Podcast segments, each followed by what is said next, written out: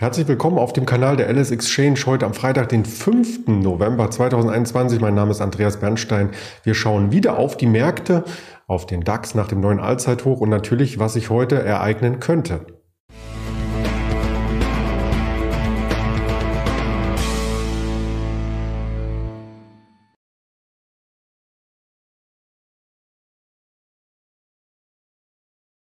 Dazu gibt es natürlich schon ein paar Informationen. Den DAX hatte ich schon benannt. Rekordhöhen haben wir gestern gesehen.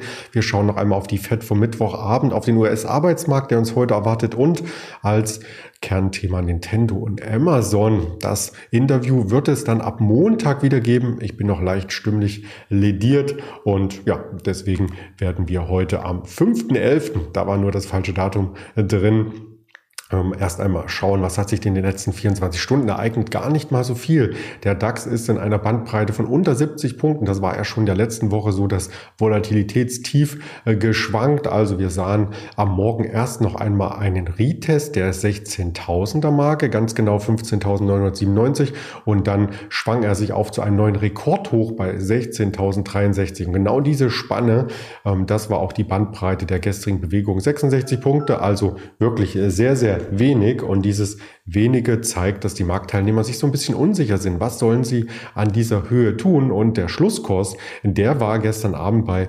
16.029, also hier 17,30 Xetra, wenn man das als Level nimmt. Und das war auch ziemlich genau der Höchstkurs äh, vom August. Das schauen wir uns gleich im Tageschart einmal an. Zuvor natürlich der Hinweis, dass nicht der ganze Markt ruhig läuft, sondern dass wir auch einzelne Werte haben, die logischerweise den Index nach oben oder nach unten treiben. Ich habe einmal die rausgesucht, die ihn gestern nach oben getrieben haben oder vielmehr oben gehalten haben, denn viel Druck kam eben nicht rein in den Markt. Wir haben eine kleine Kurslücke zurückgelassen und ganz stark dabei war eine Linde ein Schwergewicht. Tagesgewinner war die Daimler, auch die ist mit ein Schwergewicht, aber noch gewichtiger ist natürlich das Plus bei der Deutschen Post gewesen und bei Siemens auch ein bisschen Zalando Airbus. Also auch die ähm, Werte haben dafür gesorgt, dass der DAX eben so stabil dastand und ich versprach schon, den Blick auf den Tageschart, da sind wir per Schlusskurs genau, also 0,5 Punkte Abstand gibt's hier zum August hoch. Das war der 13. August.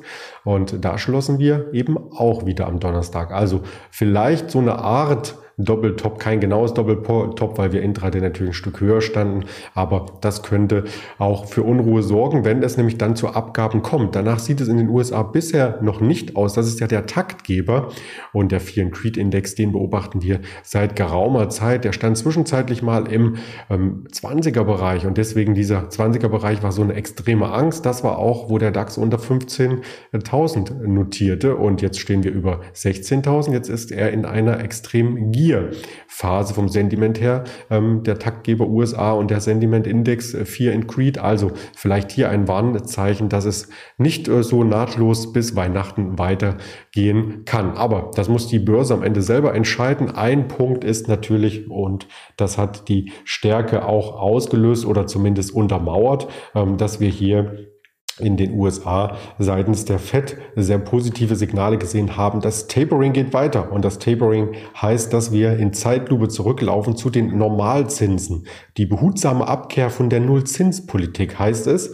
und die US-Währungshüter sind dabei extrem vorsichtig, weil eben die Börse nicht ähm, in eine Turbulenzsituation reingeraten sollte, denn dann wüsste die Notenbank nicht, wie sie reagieren sollte. Ja, also im Moment waren es 120 Milliarden, die jeden Monat in den Markt flossen beschlossen für Anleihenkäufe. Jetzt sollen es nur noch in Anführungsstrichen 105 Milliarden sein. Und das ist so ein kleiner Schritt äh, zurück, den Geldhand zuzudrehen. Er ist immer noch weit geöffnet. Man kann immer noch total nass werden. Das ist auch gut für die ähm, Wirtschaft, dass hier weiter Liquidität zugeführt wird und auch für die Börse. Aber am Ende geht es ja darum, die Wirtschaft auf starke Beine zu stellen, den Arbeitskräftemangel zu beseitigen, auch die Folgen durch Lieferkettenprobleme, durch Brexit und auch die Inflation so ein bisschen im Rahmen, im Zaum zu halten. Deswegen muss hier die Notenbank agieren. Die EZB hat noch nicht agiert, aber eben die Fed, die legt hier vor. Ja, es geht auch ein bisschen auf Weihnachten zu und das ist das zweite Kernthema Nintendo.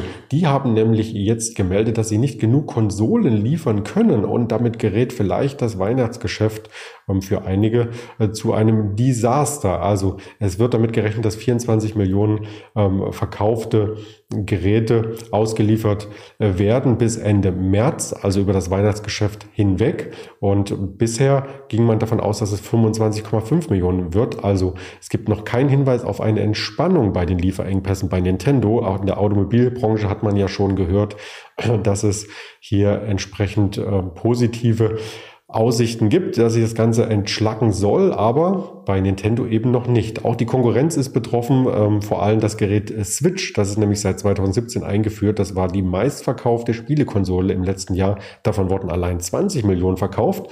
Und ähm, da äh, sinkt nun die Zahl äh, so ein bisschen zurück, weil eben die Geräte nicht geliefert werden können. 12,5 Millionen waren es ein Jahr zuvor und jetzt in diesem Jahr ist es gesunken auf 8,3 Millionen bei der Switch.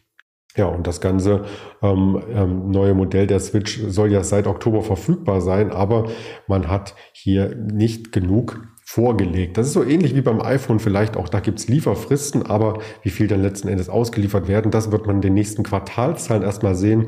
Aber für das gesamte Geschäftsjahr ähm, erwartet Nintendo immer noch einen Umsatz von 12 Milliarden Euro. Also das ist jetzt kein kleines ähm, Unternehmen sozusagen. Das ist eines der größten Spielekonsolenhersteller der Welt. Die sollte man im Auge behalten und auch den Kurs, weil wenn sich das Ganze wieder entspannt, könnte er anziehen. Er hat sich vom Hoch noch nicht ganz halbiert, aber immerhin ähm, gab es hier einen ordentlichen Rücksetzer. Aktuell um die 360, 370 ähm, Euro ganz gut gesettelt. Das sind nämlich auch die Stände, wo der Jahresstart begann. Also es gibt noch einen ganz kleinen Gewinn bei Nintendo für die Aktionäre, aber das Ganze hält sich in Grenzen. Was sagen denn die Analysten dazu? Die sagen erst einmal mehrheitlich aufstocken. Also es gibt natürlich auch zwei Verkaufsempfehlungen, gibt es bei den meisten Aktien, die sagen, ähm, die Aktie würde sich halbieren. Das ist jetzt der Kurs in japanischen Yen, den man an der Agenda sieht. Und ähm, die Anzahl der Analysten sind 16, die wir insgesamt gescreent haben oder bekommen haben für die Analyse. Acht sagen kaufen, drei aufstocken, zwei halten, einer reduzieren und zwei verkaufen. Also insgesamt ist das durchschnittliche Kursziel noch 37,6 Prozent entfernt vom aktuellen Kurs. Also da ist auf alle Fälle laut Analystenmeinung noch Potenzial vorhanden. Betrifft das auch Amazon? Das wird man sehen. Die 3000 Euro Marke, die steht jetzt als Widerstand im Raum, wurde auch schon mehrfach angetestet. Im letzten Jahr bereits schon, also eine größere Range. Einmal der Ausbruch, neues Rekordhoch, aber jetzt wieder der Rücklauf in die Range.